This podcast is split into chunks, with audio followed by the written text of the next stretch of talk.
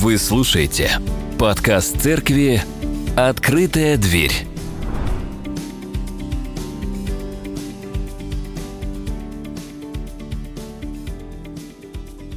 Давайте мы э, вернемся к нашей теме. Каждое воскресенье мы сейчас с вами слышим проповеди на темы одного из таких важных и фундаментальных э, э посланий э, Нового Завета. Это послание к Ефесянам или Ефесянам.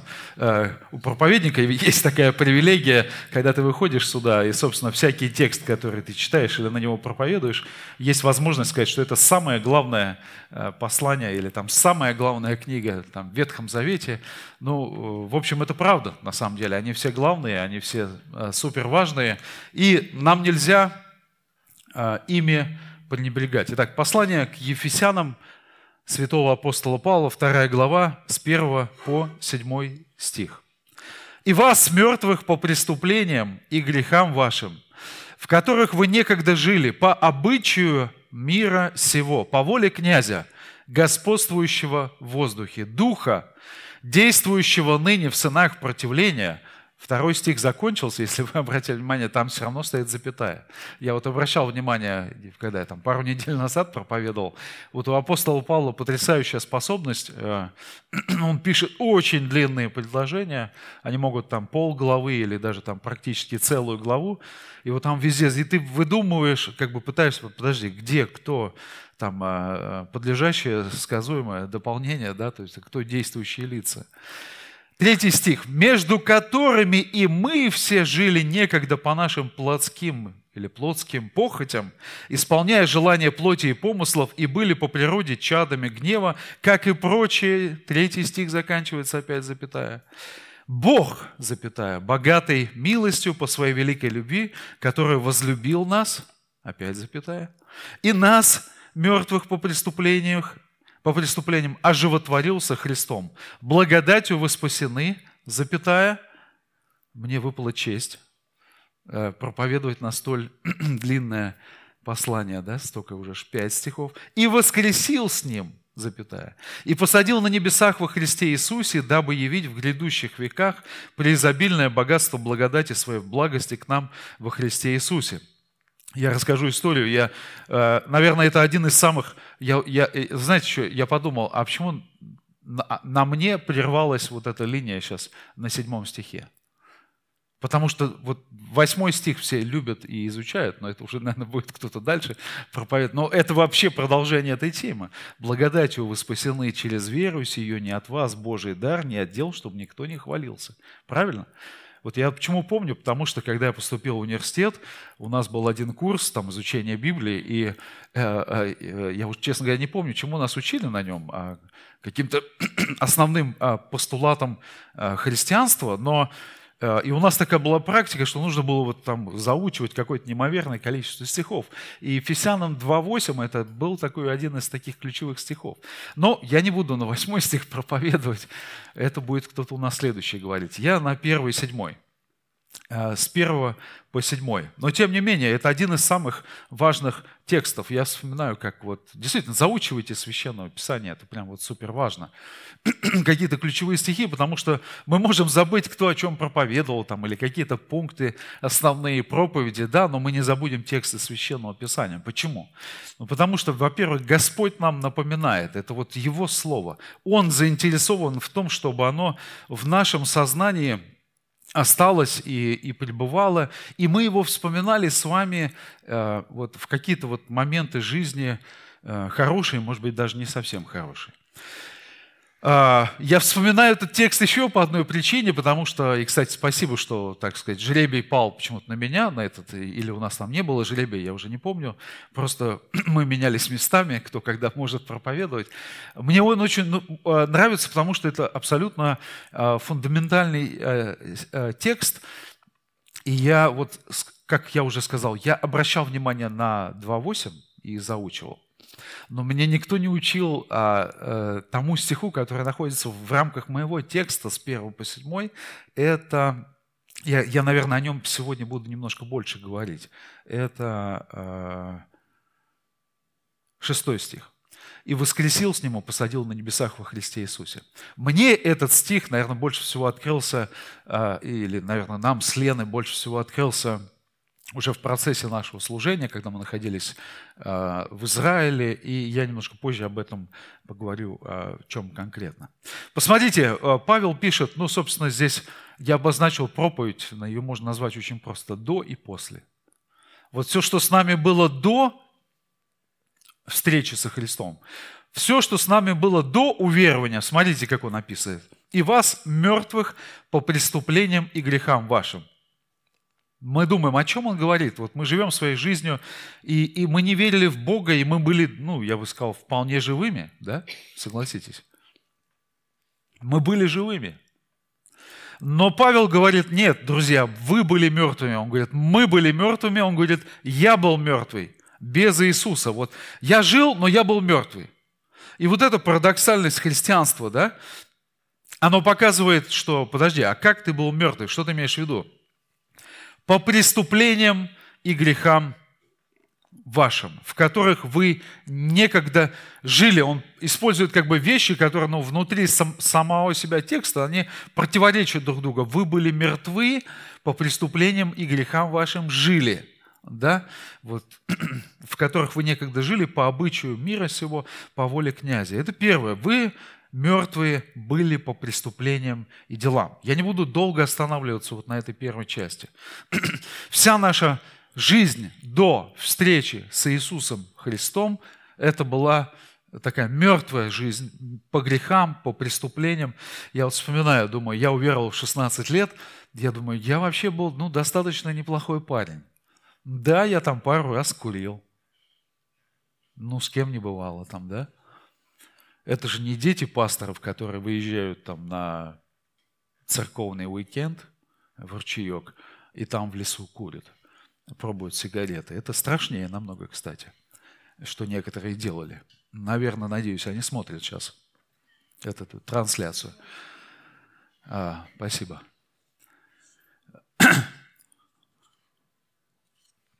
Видите, когда касаешься каких-то пикантных тем, они сразу привлекают внимание. И я думаю, да, действительно, ведь я не был э, каким-то там, э, я, я не был в какой-то банде, я, так сказать, не успел, потому что друзья мои впоследствии туда ушли, мы занимались спортом, и не все остались живы после этого, как они ушли туда. а, я ругался матом, думаю, ну что еще может быть страшнее я сделал. Пару вещей каких-то я украл у друзей. Я сейчас вспоминаю. Ну вот как бы... Э, тем не менее, вот э, ко мне в 16 лет пришло такое осознание собственной греховности. Да?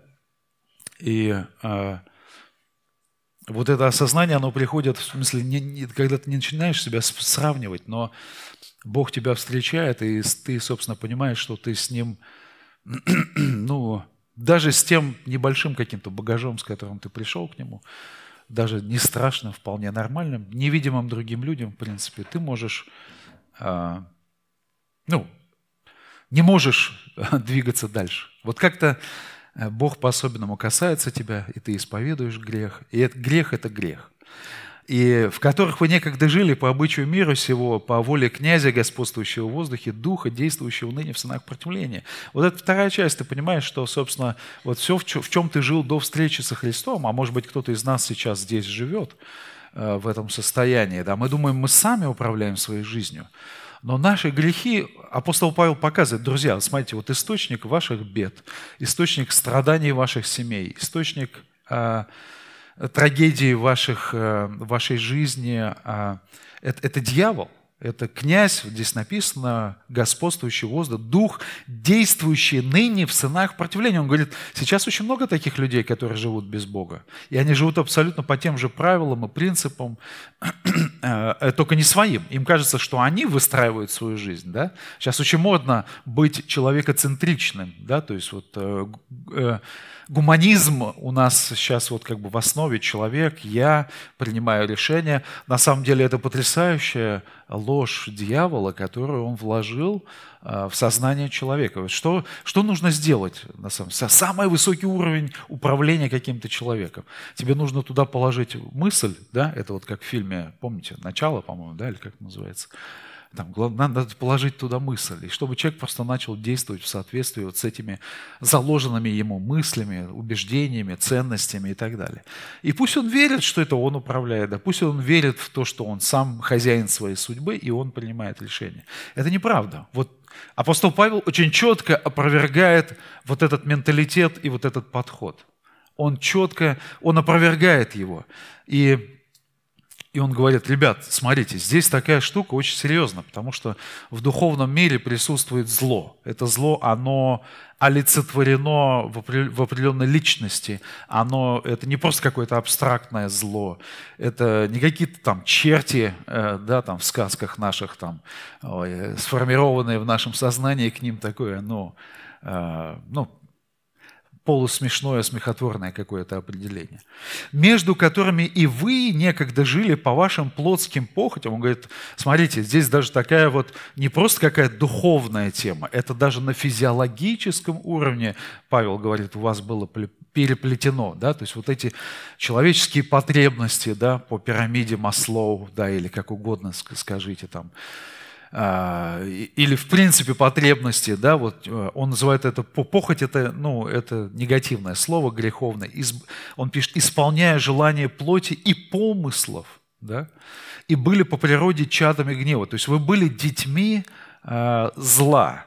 Как и все остальные люди, он обращается к верующим и говорит, но теперь-то с вами не так. Вот это вот было до. Я не буду там перечислять э, какие-то ваши грехи, э, ну, я их не знаю, вы знаете, да? Мы, каждый сам знает лучше что-то свое, чем кто-либо за него бы э, сказал. Хотя нас, нам всегда нравится э, поразмышлять о чьих-то э, чужих э, преступлениях и грехах. Да? Это, кстати, тоже не, не очень такое, наверное, достойное э, э, стремление. И вот э, я хочу больше все-таки остановиться на всем, о чем написано с 4 стиха и, и, и, и дальше. Смотрите, Бог, богатый милостью по своей великой любви, который возлюбил нас и нас, мертвых по преступлениях, оживотворил со Христом. Вот мы находимся в период после Пасхи до Вознесения. Да? А, а, и э, он говорит, смотрите, Бог, богатый милостью, оживотворил со Христом. То есть, ребят, вы, были, вы совоскресли с Ним, понимаете? А, я вам задам сейчас вопрос, я извиняюсь, это, это как бы из области, наверное, психиатрии, да, то есть вы чувствуете, что вы воскресли, да, то есть вот светский человек так задаст вопрос в церкви, ты воскрес? И ты скажешь, да, я воскрес. Ну, понятно. Э, сразу складывается такая картина. Но в Священном Писании, смотрите, об этом очень ярко написано. И более того, смотрите, Павел говорит, ребят, вы все пережили это. Вы пережили это. В момент, когда вы совершили покаяние, обращение, Бог, богатый милостью, э, по своей великой любви, который возлюбил нас и нас, мертвых по представлению, оживотворил со Христом. Благодатью вы спасены. И вот это вот очень важная фраза во всем Новом Завете. И, кстати, некоторые думают, знаете, читаешь Библию и думаешь, что это в Ветхом Завете вообще это вот жестокий Бог какой-то там, он каратель, он там всех прессует за совершение зла и греха. А вот Бог Нового Завета – это Бог милости, он Бог прощения, Бог любви, любовь, и, все, и вот это вот любовь там, и так далее. Да? Это неправда. На самом деле он один и тот же. Он не поменялся с времен Ветхого Завета. Если вы читаете Ветхий Завет, а вы его сейчас читаете, да, то вы узнаете, что эти тексты, они уже написаны. Ну, вот эти тексты, они написаны. Павел ничего нового не говорит. Он говорит, эта тема уже раскрыта в Ветхом Завете в одном из других э, текстов, у меня сейчас не написано, в каком тоже, что вот Господь нас по э, расположению своему, по благоволению прощает и спасает, не по нашим заслугам, по любви своей к нам. по любви своей к нам. И воскресил с ним, э, пардон, возлюбил нас, мертвых по преступлению, оживотворил со Христом. То есть вот, буквально воскресил с ним. Да? Благодатью вы спасены. Благодатью это имеется в виду великим Божьим даром, Его расположением, Его любовью, Его посвящением. На иврите есть такая фраза, это, это слово, оно очень да, часто э, используется в Ветхом Завете, это слово «хесед». Если кто-то «хесед», это слово «милость». Да? Это слово, которое употребляется в Осии, книга пророка Осии, 6 глава, где написано там а, «хесед хафацти». Бог говорит, я хочу, чтобы вы проявляли милость, чтобы вы вот подобными качествами вы обладали, чтобы вы являли это вот во взаимоотношениях между собой, в народе, но Он говорит, я этого не вижу, и это большая трагедия. Но мы сфокусируемся на Боге. Посмотрите, о чем, о, о чем он здесь нам говорит. Вос, в, в, оживотворил со Христом. Благодатью вы, вы, вы спасены.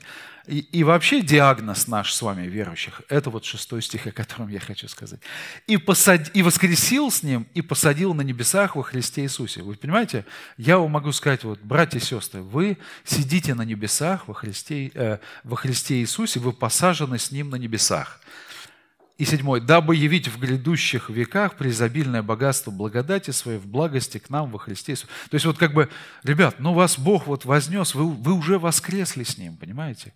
Вот, вот это фундаментальная истина, которую а, пишет апостол Павел. Не только спас, не только оправдал, не только проявил любовь, но и посадил на небесах. Почему это важно?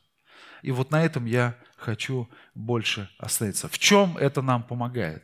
Вот мне кажется, я хочу остановиться на нескольких, двух таких фундаментальных вещах, в которых это нам помогает. Первое, это как раз первая часть этого текста. Это в борьбе с искушением, с грехом и с дьяволом, с тем образом жизни, в котором мы были, с теми искушениями и, или там желаниями, которые в нас были, в противостоянии дьяволу, через покаяние, неучастие в делах темных сил. А, Скажите, вы были суеверными? Вы сейчас суеверны?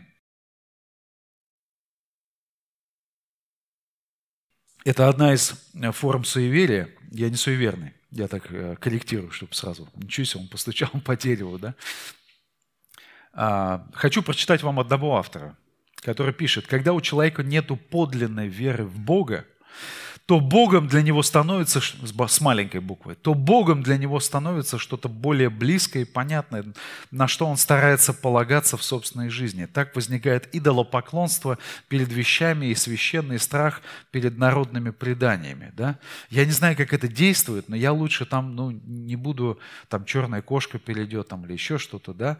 Вот, а, вот этот текст, он про это, вы понимаете? Смотрите, Бог берет нас, и вот от этого всего, где люди живут в страхе, в суевериях, в гаданиях, в, ну, в любом зле, которое проявляется в жизни человека, он говорит, я вас вознес и посадил на небеса. Вот физически это нужно просто представить. Вы должны действительно нарисовать эту картину, что вы уже участники Небесного Царства, вы уже там. И вы думаете, подожди, это какая-то это шизофрения, то есть я как бы еще здесь, но я уже там. Я еще здесь, но я еще там. И, и, и, и вот это то же самое, что он пишет в самом начале и говорит, подожди, у тебя уже было, было это состояние, когда ты думал, что это ты, а это был кто-то, кто тобой манипулировал и тебя искушал и вводил в грех, но ты соглашался и принимал, и в этом есть твоя персональная ответственность в грехе. Я про суеверие еще хочу прочитать вам. А, вот все, что мы, если мы с вами верим в какой-то рок, не в смысле музыкального, да, а в какой-то злой рок, да, мы верим в какую-то судьбу, это, это вот все от этого князя, господствующего в воздухе, это абсолютно не от Бога. Суеверие – это попытка сколько-то возвысить, одухотворить обыденность, только не с помощью обращения к Богу и стяжания благодати Духа Святого, а через признание в предметах этого мира какой-то таинственной силы, через видение в различных случайностях действия некого превосходящего нас фатума, рока или судьбы. И все это некая облегченная форма религиозности, при которой при которой уповают на случайность, как на закономерности и проявление неведомого нам высшего мира. А, хочется один пример привести, но вот не знаю, стоит ли или не стоит его приводить. А, я, наверное, образно скажу. Вот а, представьте, вы человек, который ну, что-то вы выиграли, вы что-то достигли, и люди как бы, вау, ничего себе, какой приз ты получил, и высокое признание тебе подходит, берут интервью и, э, и задают тебе вопрос, слушай, ну а как у тебя вообще это получилось? И ты, тебя застали врасплох, и ты говоришь, слушай, ну вот мне повезло, и я сделал это. Понимаете, да? То есть вот это вот э, как раз вот эта линия разграничения красная, которую мы про проходим, и, э, э, и не говорим вообще про Бога ничего, как будто его нет в нашей жизни. Это вот эти моменты, как раз когда вроде как бы тебе вот Господь такую удивительную возможность дает сейчас в этот момент. Я не сужу этого человека, э, я, в том смысле, что э, вот, ну, я, я тоже не знаю, как бы я себя, ну, я, наверное, знаю, как бы я постарался бы себя повести, в этой ситуации. Легко со стороны смотреть, но я просто вот выпрыгнула сразу там раз, вот эти вещи, да, и ты как бы про Господа не говоришь, что это Он источник твоего успеха в жизни. Понимаете, да? Как легко вот скатиться вот на эту сторону. И апостол Павел, собственно, об этом и говорит. Смотри, слушай, в твоей речи, в твоих достижениях, в, твоих, э, в твоем там, профессиональном развитии, да, это Господь участвует. Подожди, у тебя другой источник силы – это не фатум, это не какая-то судьба. Ну вот у меня судьба такая, понимаете? А где Бог? Ну вот в этой судьбе, да? Или мы говорим, мне там повезло. Я вот немножко в эту сторону склоняюсь, да, а, в эти вещи, чтобы а, сказать. Хочу прочитать историю одного, не историю, а цитату одного отца церкви, он жил в IV веке, его зовут святой, святитель Григорий Низкий. У него тоже, они уже об этом размышляли на ранних веках христианства и писали об этом, и предупреждали. И говорил такие вещи. Он, О, у плотолюбца в настоящей жизни есть желание заглянуть в будущее, чтобы избежать бед и достигнуть желаемого. Потому, чтобы люди не обращали взор к Богу, исполненное обмана демоническое естество изобрело многие способы узнать будущее. Например, гадание, толкование знамений, прорицание, вызывание мертвых, иступление, наитие божеств, вдохновение, карты и многое другое – если кто-нибудь, если какой-нибудь род предвидения вследствие какого-либо обмана признан истинной, демон представляет его обольщенному в оправдание лживого предложения. И на всякую ложную примету демонское, демоническое ухищрение указывает обольщаемым, чтобы люди, отступив от Бога, обратились к служению демонам. Одним из видов обмана был и обман чревовещателей, в которых верили, что их чародейство может души умерших снова привлекать в здешнюю жизнь. Или там с глазы, я не знаю, какие-то рождественские гадания, гадания с молитвами и чтением Библии. Есть такой микс еще, тоже бывает. Хождение к бабкам. Может быть, кто-то среди нас есть, кто-то ходил надеюсь, не на последней неделе, а, или вас носили в детстве. Эти вещи, они, поверьте, они проявляются спустя время. Просите у Бога защиты, освобождения, какой-то приворот там, на любовь, на ненависть или еще подобные какие-то мероприятия, в которых а, женщины в основном, кстати, участвуют, а, а мужчины э, хотят там славы, денег в основном, да, ну и, конечно же, классика жанра – это нашу мебель дома расставить как? По фэншую. Вот. Э, по Икее, да. Нет. Это лучше, это нормально, это можно, да. Черная кошка, постучать по дереву, там, а, э, использовать какие-то там талисманы.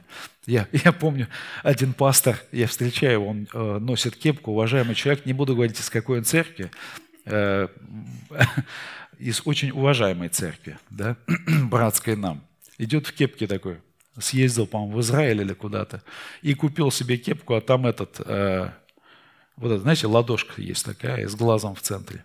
э, как она называется, я забыл. Я забыл, как она называется. Ну, неважно. Короче, это из этой темы. Как бы. Я говорю, ты пойми, эта тема вот эта. Он говорит, да нет, ну красивый сувенир, там туда-сюда. Да. Я говорю, слушай, это серьезная тема, ты что?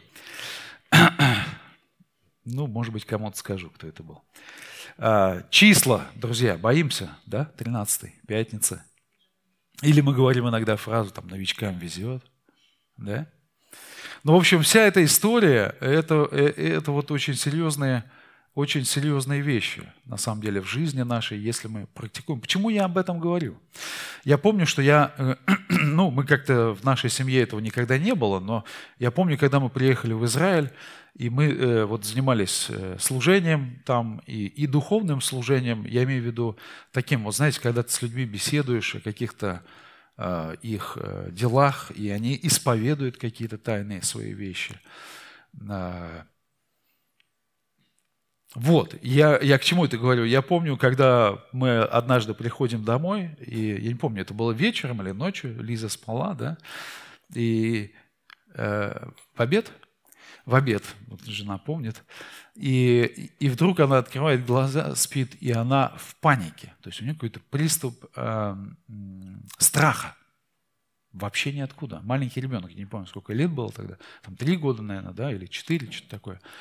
И у нее какой-то приступ паники э, такой, и, и такое ощущение, ты на нее смотришь, она как будто что-то видит, вот, ну вот реально видит, понимаете? Это вот эти вот проявления, которые ты вроде ничего этого не практикуешь, но оно начинает проявляться в твоей жизни. В том смысле, что и, и ты, и, я не знаю, вы видели, когда человек боится конкретно, вот прям что-то с ним сейчас будет, прям вот по-жесткому. И вот я увидел, мы увидели в ней вот это вот, ну, это, это даже не изобразить, то есть вот там, вот. И она даже не могла сказать, чего она видит в этот момент. И мы такие раз руки опустили и думаем, а что нам делать в этой ситуации? Я думаю, что происходит вообще? И, и как-то немножко такие, давай вот, и, ну а что еще верующему делать? Мы начали молиться. И э, я вам хочу сказать, почему я об этом рассказываю, потому что вот этот стих и вот, вот, это, вот этот текст, он фундаментальный вот в этой вещи, понимаете? Потому что дьявол не имеет никакой власти над тобой, как верующим человеком. Слышите, братья и сестры? Вот это очень важная тема. Э, э, дьявол не имеет никакой власти над тобой, как верующим человеком. Это первая мысль. Вторая, следующая за ней. Родители, дьявол не имеет никакой власти над вашими детьми. Аминь. Потому что вы их благословляете, вы их молитесь. Мы за них молились, я вспомню, вспоминаю э, э, богослужение, когда нас венчали, я всем рассказываю там, да, что это э, длилось там очень долго, мы там все шатались, стояли полтора часа. Наставление а, пастора, я помню, у нас не было детей, мы молились о будущих детях. Мы благословляли наших детей, просили Бога защитить их рождение, их хождение э, э, перед Ним. И, и мы верим, что Бог ответил нам на эту молитву. Да? И вот это очень важно. И мы в этот момент, мы, мы молились, и потом мы провозглашали во имя Иисуса Христа, отойди от нас, сатана, от нашего ребенка. Кровь Иисуса окропляет ее, мы благословляем Лизу именем Господним, и вот это мы делали, мы, это произносили вслух, то есть мы э, практиковали такое вот противостояние злу, которое прояви, ну, пошло какое-то внезапное проявление в ее жизни на физическом уровне. Когда мы с ней беседовали потом, она э, говорит, там какие-то были ужасные пауки, да, там что-то такое она видела. То есть это вот, ну, э, по-человечески можно сказать, там какие-то галлюцинации – но э, это было в момент, мы четко помним, в тот момент, когда вот мы э, служили, общались с людьми, молились об освобождении, о духовной чистоте, о хождении перед Богом, об исповедании грехов. Понимаете, когда идет вот эта э, борьба за души людей, эти вещи, дьявол начинает нас как бы это, чуть-чуть это, так, по печени, раз, вот с одной стороны тестировать, да, то есть вот туда-сюда, пробивать нас на страх, пробивать нас на, э, не знаю, на... Ты вроде Богу служишь, а у тебя бац, там, э, ну, на работе проблемы начинаются, там, еще где-то проблемы начинаются. Там, и, и, и они не заканчиваются, они начинают раз, и они начинают даже увеличиваться, и ты думаешь, что-то я вроде как-то вот в сторону суда пошел, добра и света и небесного царства, да, а у меня в жизни раз такой поток пошел э, негативный. А, а, злой или вообще с, с какими-то проявлениями. Да? Но это лишь все, э, э, я не знаю, вот помните, одна из книжек, которая тоже пример вспомнился, очень хороший, Джона Буньяна, помните, это э, «Путешествие пилигрима в небесную страну». Читали, нет? Это одна из первых, он ее написал, по-моему, в 17 веке, Джон Буньян, в период, когда он сидел в тюрьме. А, его посадили за веру в Иисуса. И он написал эту книжку «Путешествие пилигрима». И он описывает это в формате, как Толкин сделал э, «Властелин колец», как э, э, «Хроники Нарнии», там Льюис да, написал же, да. То есть вот он в этом стиле описывает путешествие христианина в небесную страну, и у него есть такой сюжет, там, я вот как сейчас помню, по-моему, там он, он говорит, мне как бы свыше Господь сказал, нужно пройти вот этой дорогой. А там, говорит, на этой дороге львы. Помните? Я не знаю, кто-то помнит это, почитайте, очень интересно. Да, и он говорит, и эти, и, и я, я понимаю, что если я пойду этим путем, то они на меня нападут, и они меня там уничтожат, я, я умру там и так далее. Но вроде это Бог сказал мне идти таким путем, понимаете, да? То есть вот у тебя начинается вот эта внутренняя борьба, диссонанс в жизни, там ты думаешь, как это Бог, вот вроде он же меня должен как-то защитить от всего этого, почему вот эти осложнения все происходят? И суть истории в том, что ты, а, он пошел, но он увидел, что эти, э, эти львы, кто помнит, они были на, как она, на, на поводке каком-то, да, и все, что они могли, они могли вот как бы приблизиться к нему, там, рычать, там, э, э, устрашать его, да, то есть, но они не могли ему навредить. Понимаете? И его дорога как раз протекала таким образом, что это зло, оно только вот, ну, подходило, но оно не могло его реально, ну, как бы выбить из себя.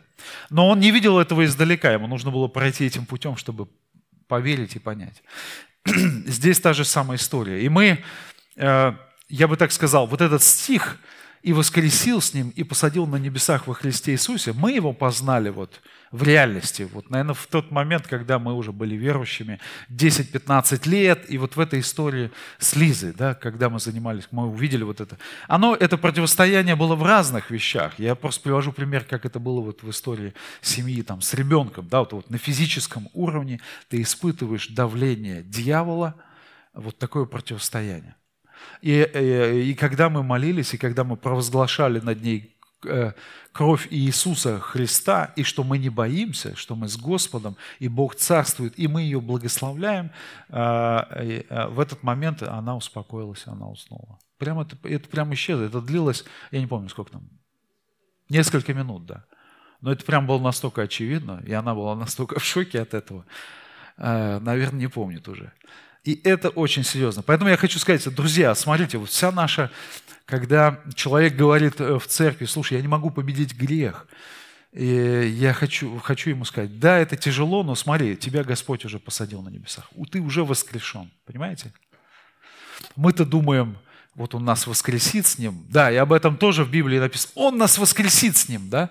Но он нас уже посадил на небеса. Уже как бы, ты уже там, понимаете? Это говорит, что тебе доступны все условно, богатство, вся защита, все благословение Господне, которое есть, оно уже доступно тебе, как верующему, как исповедующему Иисуса Христа человеку. И это абсолютно такая фундаментальная, фундаментальная вещь. Я э, хочу еще прочитать э, примеры просто суеверий как компания в бизнес-мире подстраиваются под это, да, ну, всем известные вещи. Компания Ericsson, если кто-то, вы помните, раньше были телефоны Ericsson, а, в Китае использовал в маркировке телефонов номер 8 обязательно. Потому что в Китае верят, что восьмерочка – это ну, такое счастливое число. Ну, когда мы смотрим с вами наивные американские фильмы, там про что говорится? Про какую-то кроличью лапку – который ты получишь, и у тебя все будет хорошо, она принесет тебе удачу, да.